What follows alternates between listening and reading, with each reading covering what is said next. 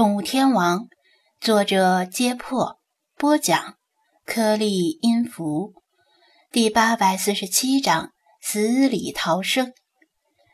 就算费马斯腿力惊人，但空中变向也损失了很多速度，二次扑击远不及刚才那般迅猛绝伦。有几个人反应快的，已经抬起枪口对准费马斯扣下扳机。菲马斯身在空中，尽管他很想像老查看的武侠片里那样左脚点右脚背借力上升，但即使是在心象世界里，也无法摆脱物理定律的制约。他咬紧牙关，心中已经做好了被打成筛子的准备。不过，就算被打成筛子，他也要凭自己的体重把那狗屁郎中压出屎来。飞兄，小心！老查惊呼。他刚刚把其中一人的猎枪击飞，想去救援菲马斯，却鞭长莫及。再说，就算他及时冲过去，无非也是落得跟菲马斯相同的命运。哒哒哒，扳机带动撞针的声音响成一片，包括菲马斯自己在内，谁都认为他这下死定了。然而，谁也没料到，几只鸟铳和猎枪居然同时卡壳了。这些鸟铳猎枪都是土制的，故障率本来就高，卡壳并不稀奇。很多山里的老猎手就是因为关键时刻猎枪卡壳而丧命野猪饿狼之口。但是，几只鸟铳猎枪同时卡壳。这几率，莫名其妙的死里逃生，菲马斯自己都懵了。他的身体已经跃至最高点，视野无比开阔，即将呈抛物线压向李郎中。有那么一刹那，他眼角的余光看到附近一棵小树，星海蹲坐在树杈间，眨眼银灰色的眼眸盯着他。紧接着，又有几个人反应过来。抬起枪口，扣动扳机。这次没有卡壳，撞针准确地击在底火之上。不过底火却没有响，几发子弹全是臭弹，应该是火药被雨淋湿了，还没干。菲马斯来不及多想，眼中只有李郎中那惊恐不安的脸越来越近。他脸色灰败若死。刚才的得意忘形早已经飞到九霄云外，剩下几个人平时将鸟铳猎枪养护得很好，擦得油光锃亮，既没有卡壳，也没有进水。他们的枪口对准了飞马斯，却不敢开枪，因为飞马斯与李郎中已近在咫尺，铁砂覆盖范围太大，一旦开枪。菲马斯和李郎中会被一起打死，他们可不想担杀人的罪名。菲马斯以泰山压顶之势扑在李郎中身上，李郎中年逾古稀，哪里禁得住这一扑，立马被扑翻在地。菲马斯一只前爪踏在他的胸口，不让他起来。其他人投鼠忌器，不敢开枪。李郎中四肢乱蹬乱跑，眼珠由于惊恐都快瞪出来了。菲马斯的少部分体重压在他的胸口，已经令他老迈的呼吸系统不堪重负，喉咙里发出呼哧呼哧的沉重喘息声。菲马斯伏低身体，冷冷地注视着他。剧烈运动令他不得不张口呼吸。森然的犬牙暴露无遗，李郎中肝胆俱寒。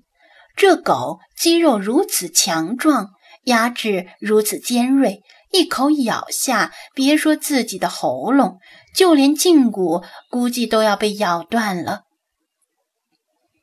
全功不可！武宁捂着嘴惊叫道：“飞兄，且慢动手。”老查摇摇说道。旁观之人，谁都以为李郎中这下绝对活不成了。这狗居然如此神异，知道声东击西，还知道要找谁报仇，令众人不由得面面相觑，心底发寒。李郎中以极近的距离与菲马斯对视，他发现菲马斯的眼神与此前见过的所有狗都不一样，这种感觉无法用语言描述。与其说它像狗，不如说是像人。不，不要杀我！他虚弱而绝望地祈求道。既然这狗的眼神像人，又如此神异，也许能够听懂自己说话。菲马斯的呼吸均匀了，用不着再张口喘息，便闭上了嘴巴。这在李郎中看来，便认定菲马斯能够听懂自己说话，心中产生了一线生机。狗狗爷爷，求求你饶了小人，不要杀我！我上有老下有小，刚刚娶了第七房姨太太，一家老小几十口人全指着我吃饭呢。李郎中涕泪四流，语无伦次的告饶道：“虽说谁都不想死，但这李郎中这求饶方式也太低贱了，居然为了活命而喊狗为爷爷。”令队伍里的下人们不由得心生鄙夷，不耻他的为人，同时暗笑他年纪这么大了还兴致盎然，居然娶了七房姨太太，说不定是自配了什么壮阳药助兴。经过这么一番折腾，菲马斯的怒气渐渐消了。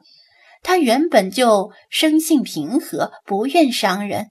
若不是实在气急，他也不会对李郎中动手。他声称要咬下他的一只耳朵，但只是说说而已。一旦真咬，反而坐实了疯狗的罪名。李郎中苦苦求饶，但菲马斯不打算这么放过他，否则自己将继续承受不白之冤。而一旦失去人质，其他人依然可能再次开枪。不能总指望着天降好运。他侧头望了一眼武宁，这时武宁终于稍微镇静下来，挣脱丫鬟跑过来：“小姐，别过去！小姐，危险呢！”大家都让他别靠近菲马斯，但他依然来到了菲马斯旁边，蹲下来：“全公，请恕小女子无能，让你受委屈了。”他愧疚地说道：“菲马斯并不怪他，在那种情况下，他一介年轻姑娘能做什么？”汪！他前爪加力，拍了拍李郎中的胸口。李郎中的脸立刻因为痛苦而扭曲。武宁猜到了他的意思，替他问道：“李郎中，我问你，你说这条狗是疯狗，可有真凭实据？”为了活命。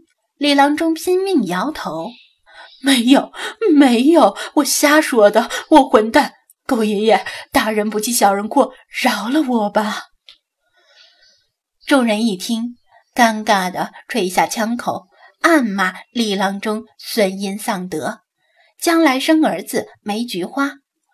吴满城面露愧色，低头不语。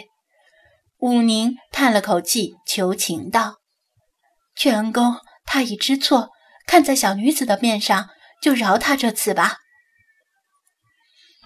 飞马斯洗刷了冤屈，把爪子一抬，李郎中连滚带爬跑远了，其他人也讪讪的四散，该干什么干什么去。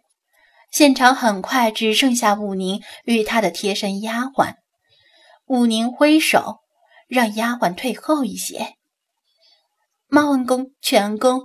这次是我武家对不起你们，请你们不要见怪。